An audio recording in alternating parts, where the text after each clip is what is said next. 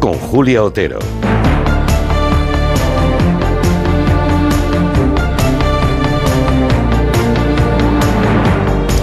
Bueno, pues vamos a empezar el tiempo de gabinete. Son ya las 6 y 11 minutos, una menos en Canarias.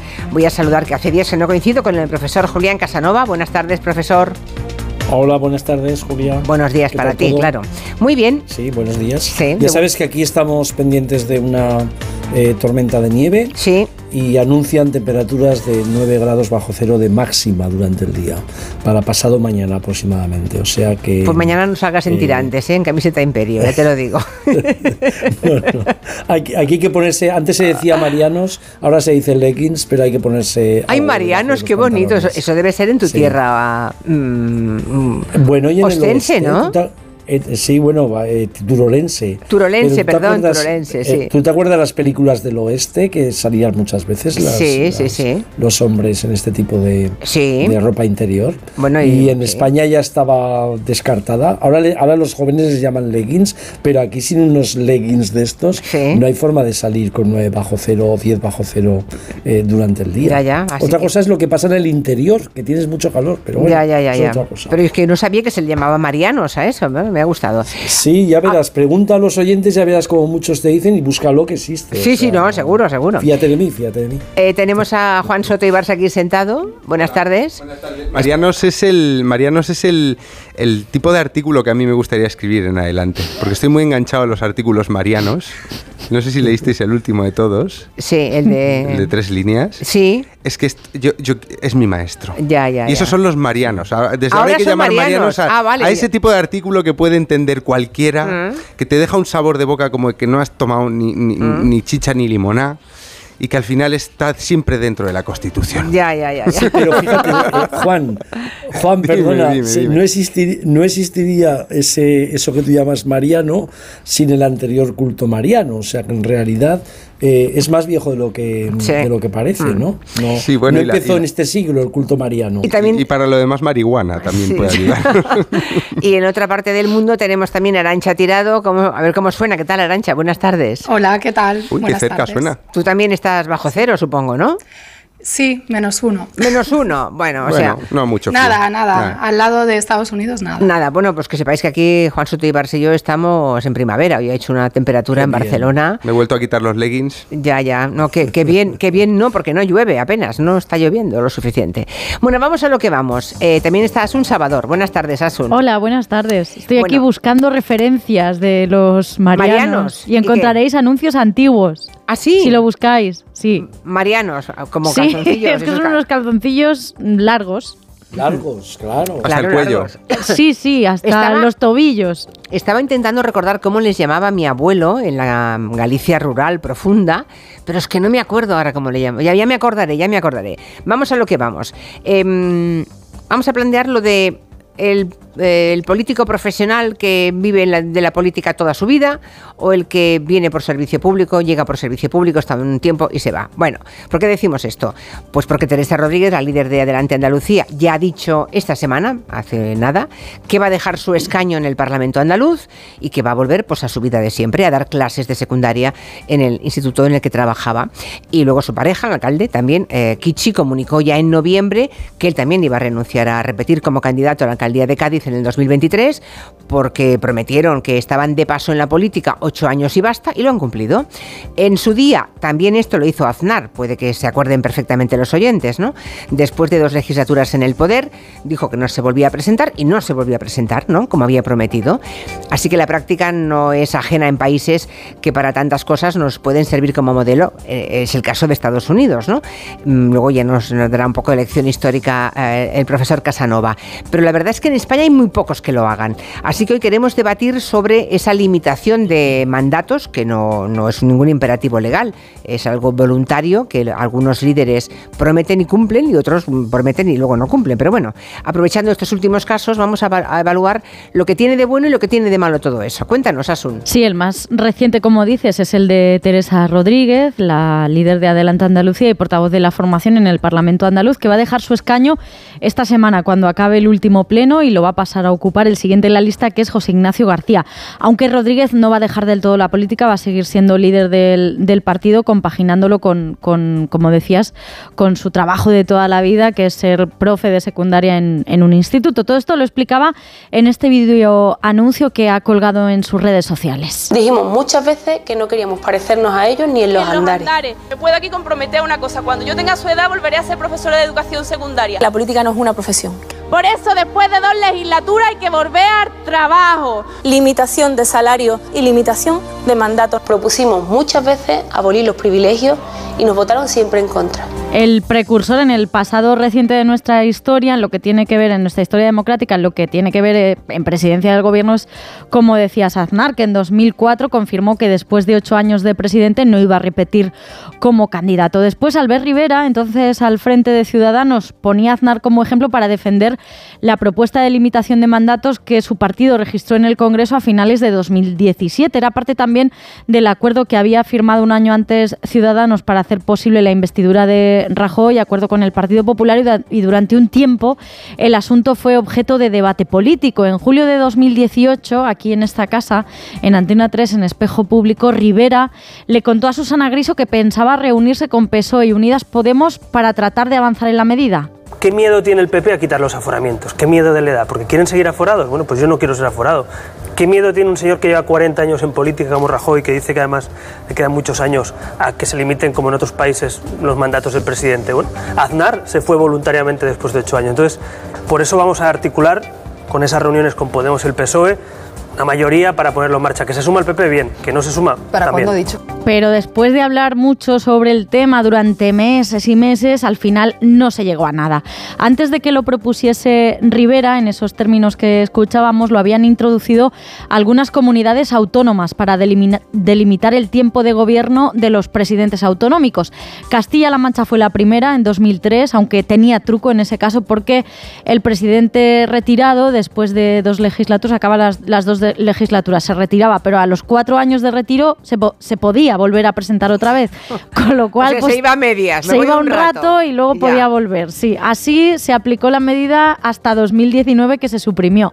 Extremadura tuvo la limitación entre 2014 y 2019 y en Murcia se aplicó entre 2014 y 2021. La única comunidad en la que sigue vigente de momento es Castilla y León. De momento, pero desde luego el debate ha ido a negro, ¿no? Se ha fundido a negro. Ya de esto no, se habla. de que, no. de esto no se habla, pero por eso queremos hablar nosotros.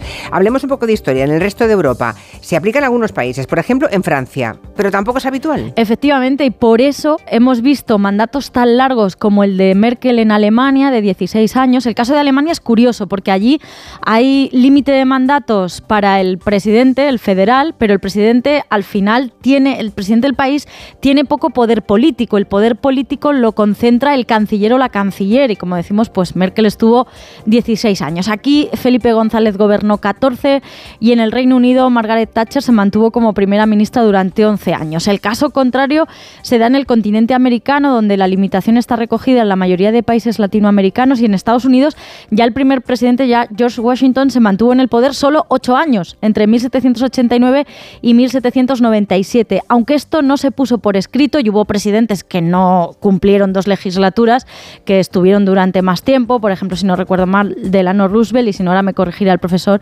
digo, no se puso por escrito la limitación hasta siglo y medio después, en 1947 se aprobó la vigésimo segunda enmienda constitucional para que nadie pudiera ser elegido presidente después de dos mandatos.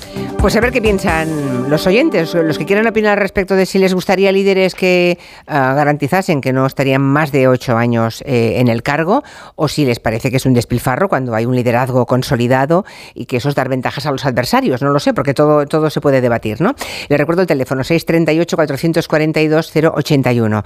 Y si empezamos por el tema histórico, profesor Casanova, ¿en qué momento alguien cree que lo que hay que hacer para dedicarse a la política es dejar claro un término final para volver a casa y, en fin, y no profesionalizarse en la política? Este es un tema muy, muy interesante. Eh, vosotros lo habéis, vosotros lo habéis hablado de, límites para presidentes, ¿eh? no congresistas o diputados, que son dos cosas bastante diferentes como, como vamos a ver. Y, y el punto de partida es, es un límite de alguien que estaba en un congreso de diputados o de política, no exactamente en la presidencia. Mira, el origen de todo esto es con el origen de, la política profesional o cuando salen los, parlamentos democráticos o semidemocráticos, digamos desde finales del siglo XVIII principios del siglo XIX.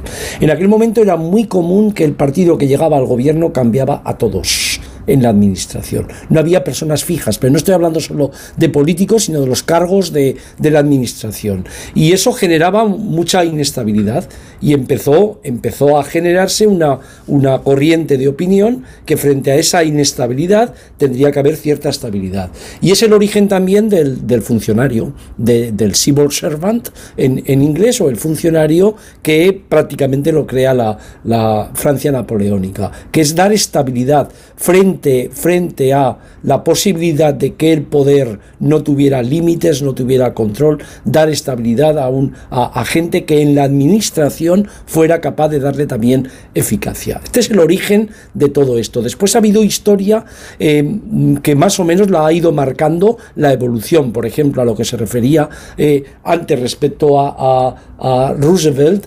Eh, la primera vez que en Estados Unidos se lo plantean seriamente es después de la muerte de Roosevelt, cuando se han dado cuenta que él ha gobernado bastantes más años de los que y podría haber seguido gobernando. Ahí se limitó a ocho años. Entonces, yo creo que aquí diferenciar dos cosas. La primera muy clara es que los únicos que no están de acuerdo hmm. en que se limite prácticamente en todos los países la política son los propios políticos, sobre todo si ya están en el poder, porque la mayor parte de los ciudadanos en todos los países cuando se les hacen encuestas dicen que hay que limitar y que los políticos no deberían estar allí o mucho tiempo o más tiempo, eso depende. Así que hay una cosa bastante clara. La segunda es que eh, la idea de que cambiar está bien no siempre es tan clara, no siempre es tan clara. En los países donde nos da igual porque nuestro diputado viene por Teruel, por Zaragoza y mucha gente no lo conoce, puede ser, pero dejar el poder en países donde la gente está muy conectada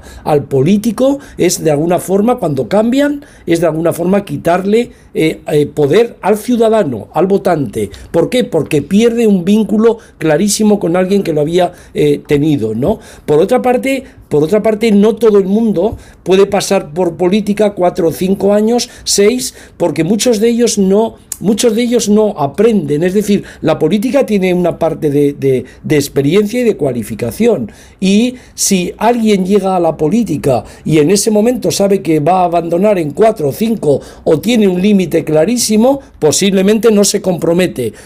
Estoy hablando de, de, la parte más positiva, que no lo practica todo el mundo. Y creo que hay una cosa, hay una cosa ya importante. Alguien dice, no, no, esta es la forma de limitar la, la corrupción. Que, no se, que se vayan, que es una forma de limitar la corrupción. Bueno, los estudios sobre este tema de politólogos y sociólogos con sistemas políticos no son tan claros. El tema es, el tema más bien viene de la cultura política de la corrupción que no de que la política genere por sí sola corrupción. Son dos cosas totalmente diferentes. y muchos ciudadanos, perdona, hay muchos ciudadanos, acabo, que se quejan de la corrupción y se quejan de lo que hacen los políticos, en realidad en la vida cotidiana, en sus empresas, en su trabajo y cuando tienen cierto poder, hacen lo mismo. Bueno, ¿a ti qué te parece, Juan Soto Ibars? La, limitación de mandatos. Espera, espera, que no funciona otra vez. Ahora, ahora. ¿Ahora? Sí. Que, digo que me alegra eh, lo que estaba contando Casanova me, alegra porque iba un poco por ahí. Yo siempre había fetichizado el tema de, estar ocho años y mandatos limitados y tal, cuando, cuando el 15M era una de las cosas que se pedían, ¿no? Y algunos lo cumplen, ¿eh? Como Teresa Rodríguez y Kiki, Sí, ¿eh? ah, mm, yo me di cuenta de que lo tenía fetichizado porque era algo que me gustaba, pero no, había, no me había parado a pensar pros y contras, ¿no? Y esto que estaba contando Casanova me, resuena mucho con, cosas que he ido leyendo después. Eh, alguno de esos estudios creo que, debe ser alguno de los que yo he leído eh, sobre el tema de, cómo... Eh, a veces sí, perpetuarse en ciertos cargos puede convertirse en un problema de corrupción, pero muchas veces responde más a otras cuestiones, ¿no? Como culturas corruptas o culturas no corruptas. A mí me interesa más a dónde se van luego. Porque muchas veces en el poder sí que eh, eh, lanzan tentáculos a, grandes empresas, a, seguir en el poder de otra manera, ¿no? Que es esto de las puertas giratorias, de lo que se hablaba mucho también en el 15M y que se dejó de hablar rápidamente después, ¿no? Entonces, esto que, están haciendo Kichi o, Teresa, Rodríguez, en, Andalucía debería ser lo normal. es gente que no era de partidos políticos, han entrado en la política, han pasado unos años, han intentado hacerlo lo mejor posible y se han ido a sus antiguas profesiones. Eh, lo curioso es que nos parezca como inusual. Que, es que, sea noticioso. No, no, es que nos lo parezca, es que lo es. Es que lo es, claro. Que sea noticioso. Porque eso debería ser, quizá, para, para la gente que se va de la política, lo más normal. ¿Qué pasa? Que en España eh, no vivimos exactamente en una democracia de participación ciudadana directa, eh, donde la gente entra en la política, hace un servicio y se vuelve a sus antiguos trabajos, sino que vivimos en una partitocracia. Es decir, vivimos en un sistema democrático, que es mm, el menos malo de los conocidos o lo que sea, pero que requiere de unas estructuras que son los partidos políticos que permiten a las personas estar en el poder sin que el partido haya llegado al poder y seguir en el poder aunque el partido deje de estar en el poder. Son estructuras que funcionan con sus propias jerarquías de poder, que tienen tentáculos en distintos sitios, desde el activismo hasta las empresas del IBEX, y que consiguen que sus personas, eh, los trabajadores que en un momento dado pasan por un cargo, en una diputación, en, un, en el Congreso o en un ayuntamiento, se queden bien colocados muchas veces cuando salen. Entonces, para mí el problema es ese. Para mí el problema es la tentacularidad que tiene el poder político de los partidos, en particular de mm. los partidos políticos, para sostener eh, en cargos de poder o muy bien remunerados sin, sin, ya un poder efectivo a las personas que pasan por ahí, porque eso genera ese tipo de corrupción, que es la que a mí más me preocupa, que es que legislen o actúen como políticos al servicio de la perpetuidad que van a tener después. Salvo que uno tenga algún trabajo reconocido, formación y trabajo reconocido previamente a la entrada en política, como es el caso de esta pareja que hemos comentado. Claro, porque no estaban en partidos. no, no, no, y porque tenían un trabajo. Los dos, lo digo porque hay eh, políticos en España que empiezan en las nuevas generaciones, mm. eh, en las formaciones juveniles del partido. Claro. Y que, Pero es que mm, Julián estaba. bueno, nacen, crecen y se reproducen ahí y se jubilan ahí. Julián estaba, toda la vida. Julián estaba apuntando ahí eh, sutilmente porque el hecho de que la política sea un trabajo que requiere, como decía Julián, profesionalización, porque luego hay que saber hacer las cosas ahí dentro. ¿eh? Claro. Es, que, es que tiene no, pero eso digo, pero luego, por una parte, habrá quien diga, bueno, una mm. vez que han aprendido todo, ahora que han aprendido, ahora se van. Mm. Siempre ha estado separada la corte, los cortesanos, del servicio público. Y ha habido personas que han sido muy válidas y que han dado grandes servicios a su país, desde la política, y luego está la corte. Y una, una cosa parece que es necesaria la corte para que la cosa vaya funcionando, pero al final no es exactamente dar un servicio público. A ver qué nos dice Arancha Tirado. Lo del servidor público, mm, vocación de servicio, un tiempo limitado y volver al trabajo en el caso de que se tuviera, que hay muchos que, que están por estrenar. Hay algunos que llegan a jubilarse y aún no se han estrenado en un trabajo que no sea el de la política. Sí, no, eso es gravísimo y yo creo que nos debería llevar a desconfiar, ¿no? La gente que está en política y no tiene ningún trabajo, ninguna profesión reconocida. Por eso para mí también es importante, además de cómo se sale de la política, por qué se entra a la política y qué se hace durante el mandato institucional. Y también, como apuntaba Teresa Rodríguez en ese vídeo, bueno, ella ha hecho política desde antes y, por cierto, sí estaba en un partido, estaban anticapitalistas, ¿no? Quiero decir que también es un partido minoritario. Y en ese sentido, me parece que lo que han hecho tanto Teresa eh, Rodríguez como su pareja, como Pablo, Iglesias o como antes, incluso antes del 15M, Gerardo Iglesias en su momento, Julio Anguita cuando se jubiló, es seguir toda una tradición de la izquierda que concibe la política institucional como algo transitorio, como un lugar al que ir para tratar de mejorar eh, pues las condiciones de vida colectivas de, tu clase, de, de, tu grupo social, de la ciudadanía en general, como se quiera plantear.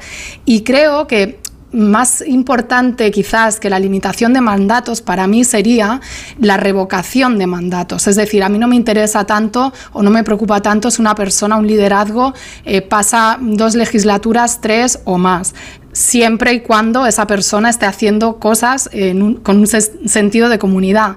Me preocupa más que esté haciendo cosas mal y no haya posibilidad de fiscalizar ese mandato, ¿no? o que, se asiente en el poder sin la posibilidad de que quienes le han votado o sus propios correligionarios lo puedan remover. Y pues yendo a los apuntes históricos, también, como sabe perfectamente Julián, ¿no? la Comuna de París eh, del año 1871, que fue el primer gobierno de la clase obrera, fue la que insertó esa idea de la revocación de mandatos y fue también la que instauró la limitación de, salarios, que ha sido también una de las reivindicaciones después de la izquierda y que escuchamos mucho en el 15M.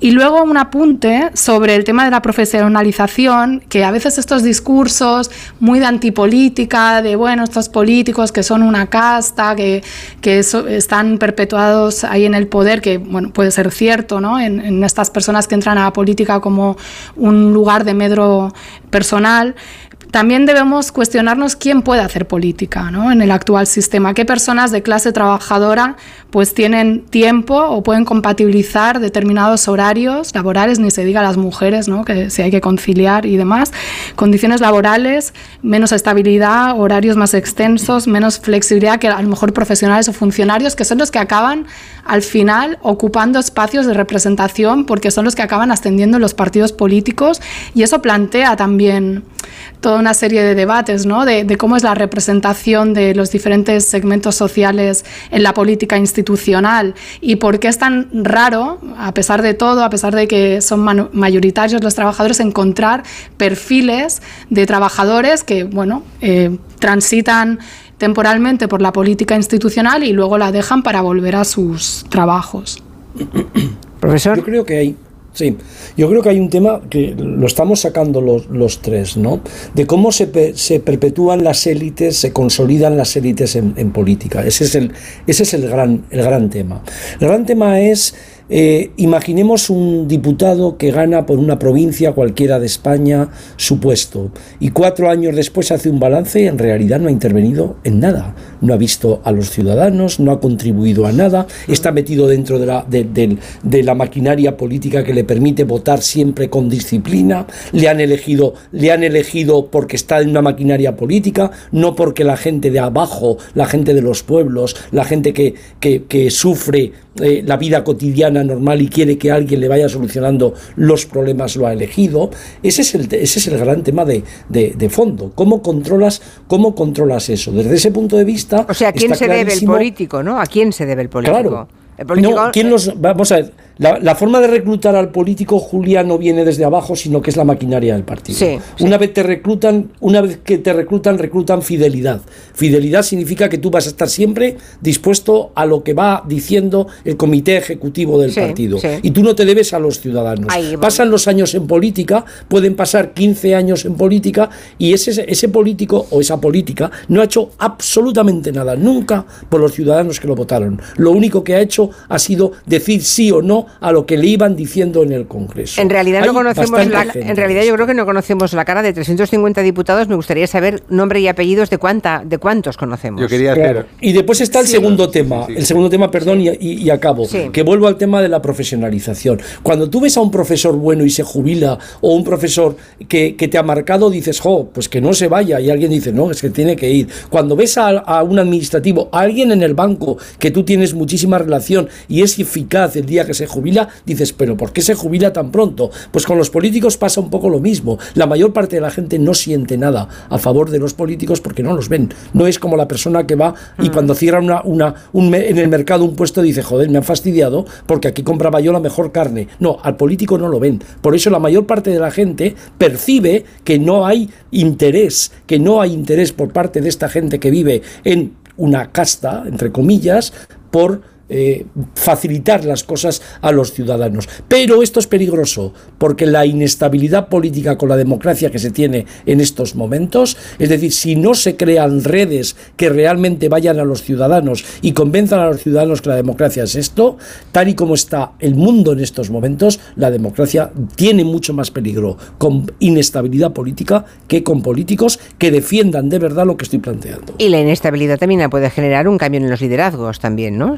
Deduzco, profesor. Y, claro. Por supuesto, y es que también estamos hablando. es la parte negativa, digamos, de la limitación de mandatos. Claro, pero. Vale pero perdona, por ejemplo, es más fácil que con una administración, directores generales, secretarios de Estado, gente que saben cómo funciona la administración, el límite de un presidente de ocho años no pase nada, porque en el fondo, porque en el fondo va a seguir funcionando, que echar abajo la ley que permite a, a los que están en contacto con los ciudadanos límites porque no tienen que estar mucho tiempo en política. Yo creo que desde ese punto de vista la política se hace desde abajo y con los que te rodean más que con la persona que está arriba, que es una cara gestionada por muchísima gente alrededor. Vamos a ver qué dicen. Te doy la palabra enseguida, Juan, pero antes oímos alguna intervención de los oyentes. El problema de la mayoría de los políticos de este país es que ¿dónde van a ir que más valgan? Si la mayoría no han hecho otra cosa en su vida más que estar en política.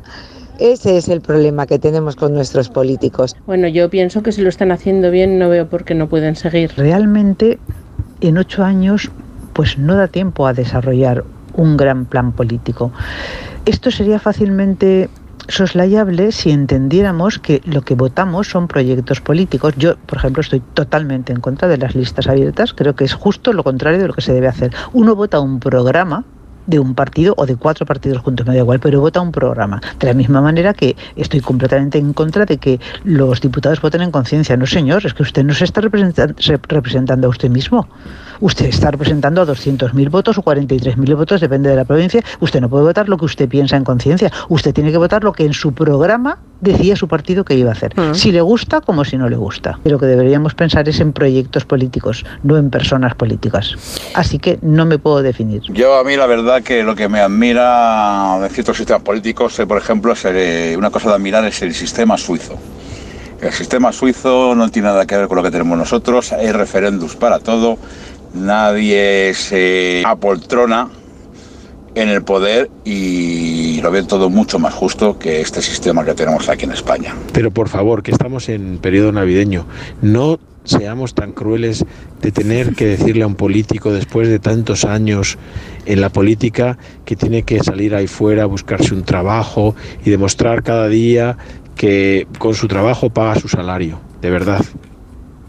Bueno, a mucha dosis también de ironía por parte de algunos oyentes. Hombre, sí es verdad que cuando uno examina la, la hoja de algunos líderes, yo quiero. Eh, Dices, bueno, ¿dónde encontraría trabajo ese señor o esa señora? ¿Dónde encontraría trabajo? Porque resulta que no habla ningún idioma, hmm. habla uno y con dificultades o con carencias, su formación es muy limitada. Bueno, la verdad es que hay algunos casos bastante mm, lacerantes. Yo quiero homenajear a un político de, de los que iniciaron su carrera política en un partido y. A ver. Es que creo que hay que decir también las cosas buenas. Hay gente que. Mira, el político del que voy a hablar se afilió a las nuevas generaciones del PP a los 18. En 2001 era presidente provincial.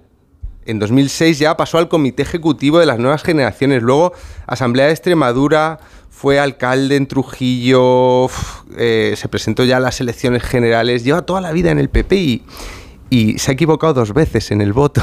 O sea, Alberto Casero. O sea, si ese es el político profesional, es, un tipo que no ha hecho otra cosa que estar en política y en dos votaciones clave, la, de la reforma laboral y la de hacer la comisión de investigación para Rajoy, toca el botón de al lado. O sea, es que hay dos botones, ¿no? Sí, se, confundió, sí. Lo dijo no, hace mucho que lo ha confesado. ¿Cómo vamos a criticar a los políticos profesionales si la, si la política profesional nos proporciona personajes de sainete como, como este diputado maravilloso por, Extremadura? Pero no estamos hablando de literatura, que no, ya, pero, pero la vida. No, podemos, no podemos marginar el humor.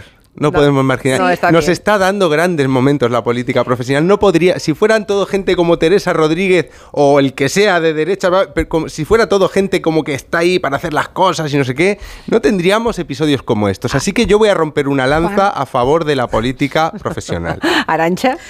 No, que si no fuera tan grave sería de risa, efectivamente, pero a raíz de lo que estaba comentando Julián antes, eh, yo ya cité este libro hace unos gabinetes, pero me parece fundamental, un libro de, Carmelo Romero de Caciques y Caciquismo en España, y él da unos datos súper contundentes. Es un colega de mi departamento. Sí, sí, sí, exactamente.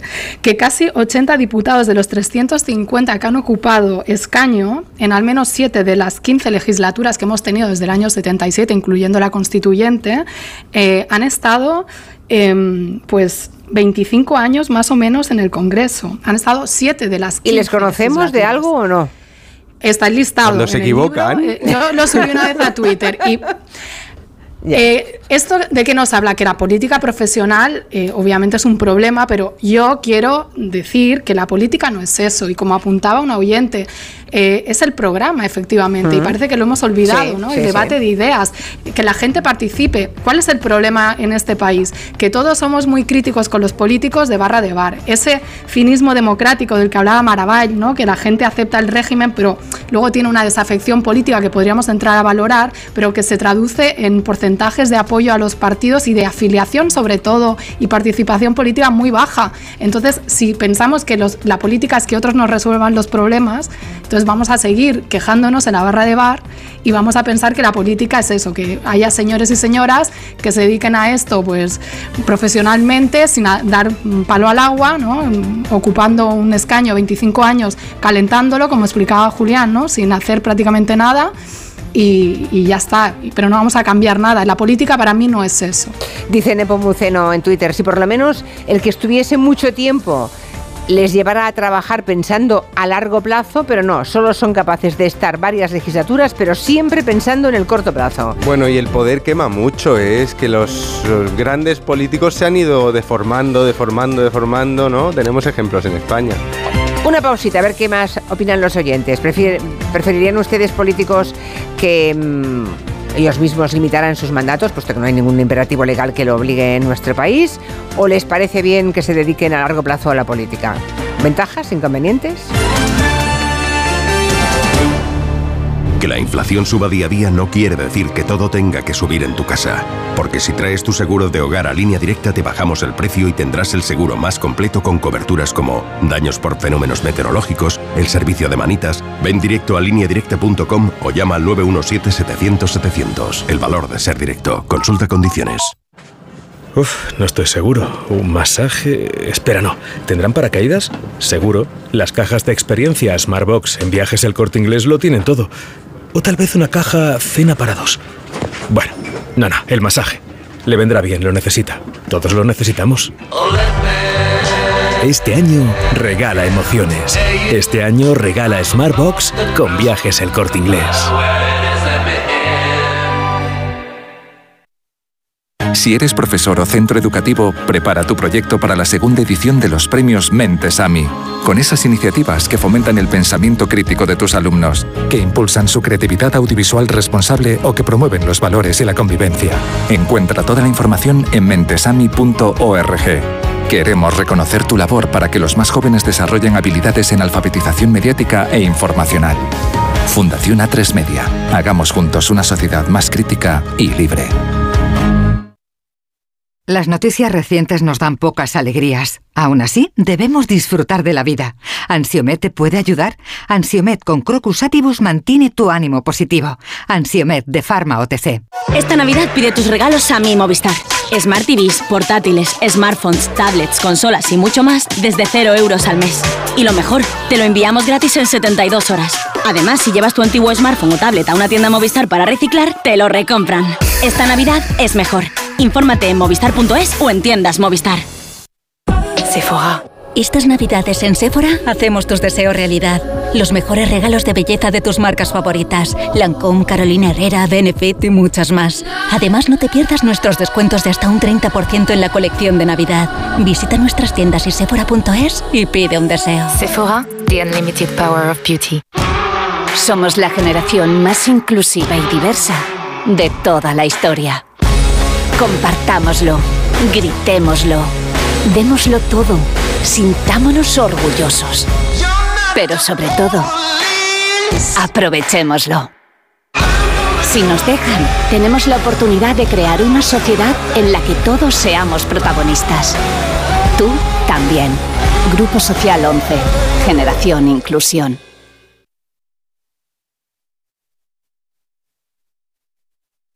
Y ahora que me voy en Navidad, conecto la alarma y me quedo tranquila. Muy tranquila.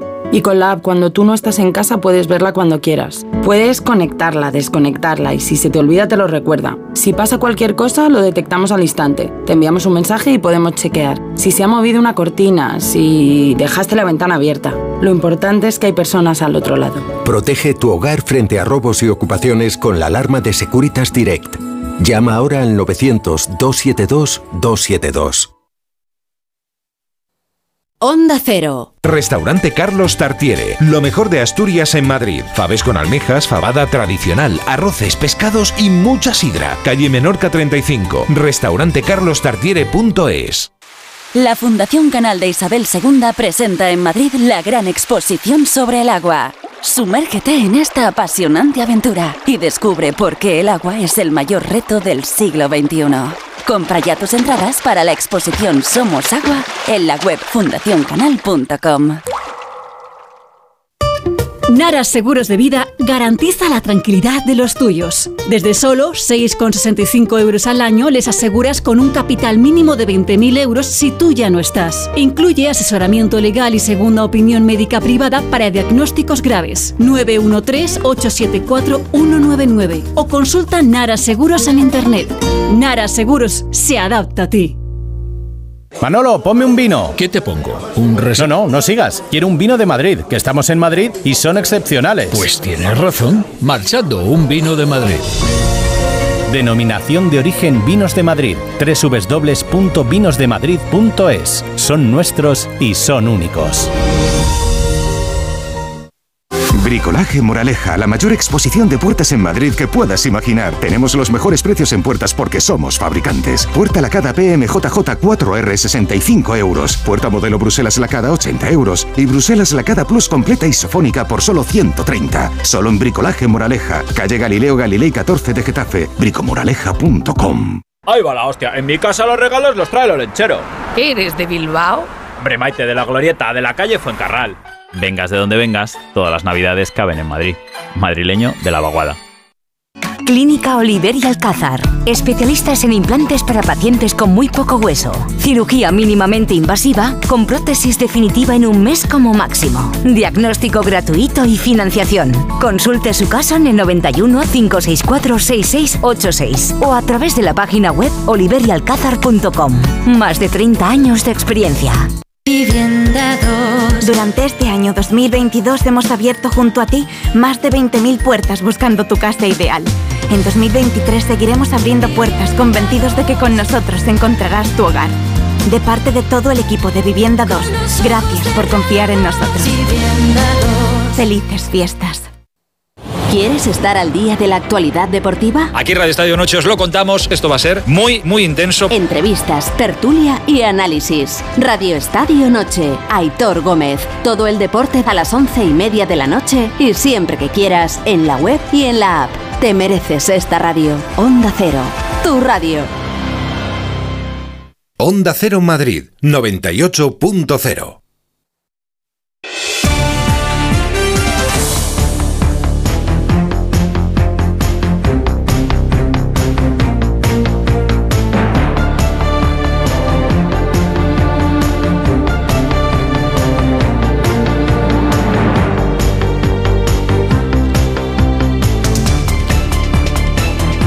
Opiniones de los oyentes sobre la limitación de mandatos en política. Si les parece bien o les parece mal y por qué razones. Ahí hay más opiniones. Yo creo que el, el político, si es bueno, como cualquier profesional, pues puede seguir. Cualquier profesional requiere para mejora con los años. Entonces, ser político, pues supongo, es un trabajo. Si eres político y eres bueno, para adelante. Yo fui concejal de mi pueblo durante ocho años, dos legislaturas. No fui profesional al uso porque no cobré por ello. Había una pequeña asignación para gastos que compartíamos entre los pocos concejales que éramos de- del partido allí, un pueblo pequeñito.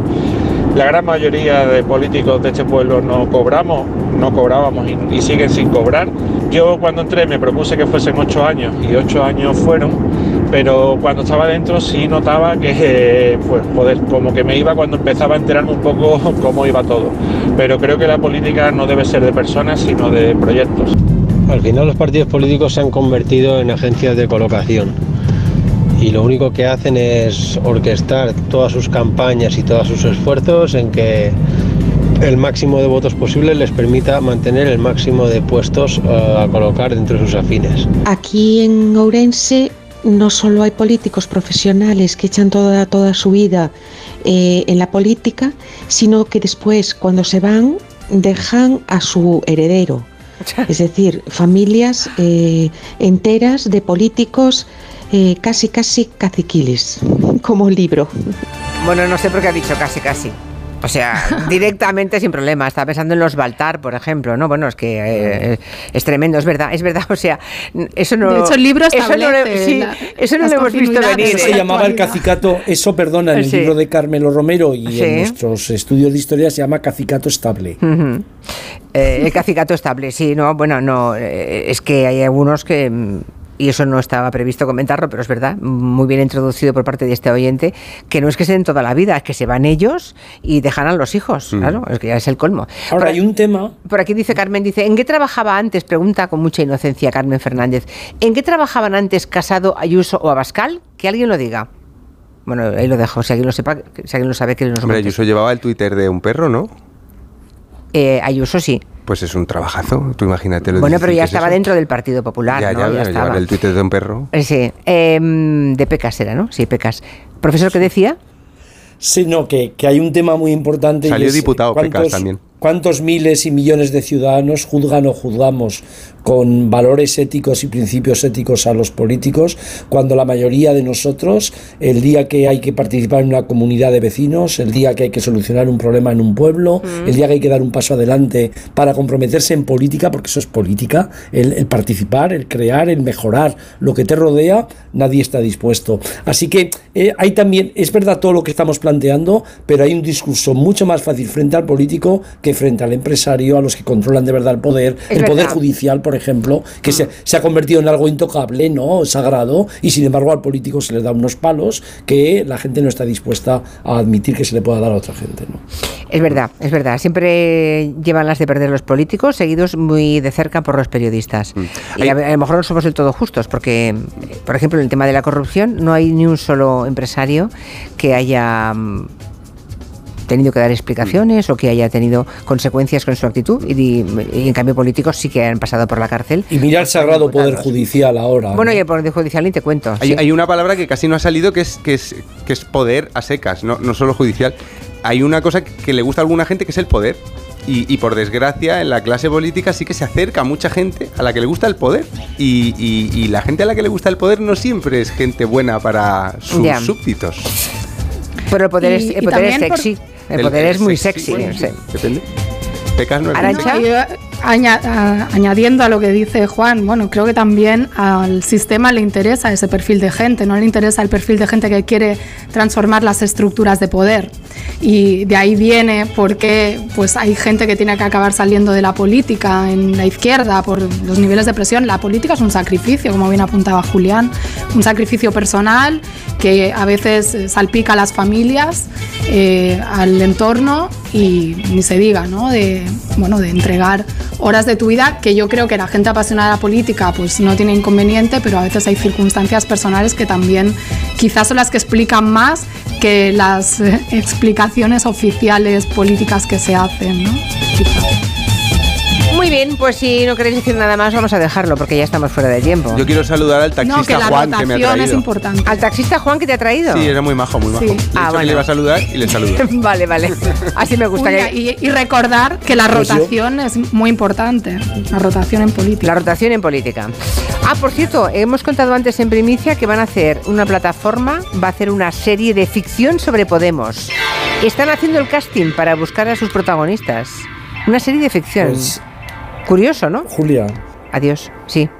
Julia, yo como estoy lejos y me ha entrado la nostalgia, pues felices fiestas. Es verdad, Ah, feliz igualmente, Navidad, es feliz verdad que ya no hablamos hasta la semana que viene la otra. Aquí Feliz- nadie dice Feliz Merry Christmas, Navidad. ¿eh? Vale. Ya es incorrecto decir Christmas. Aquí dicen todo el mundo Happy Feliz, Holidays. muy bien, pues feliz. Felices todos. Solsticio Felices de invierno es mejor. Adiós, adiós, hasta mañana, adiós.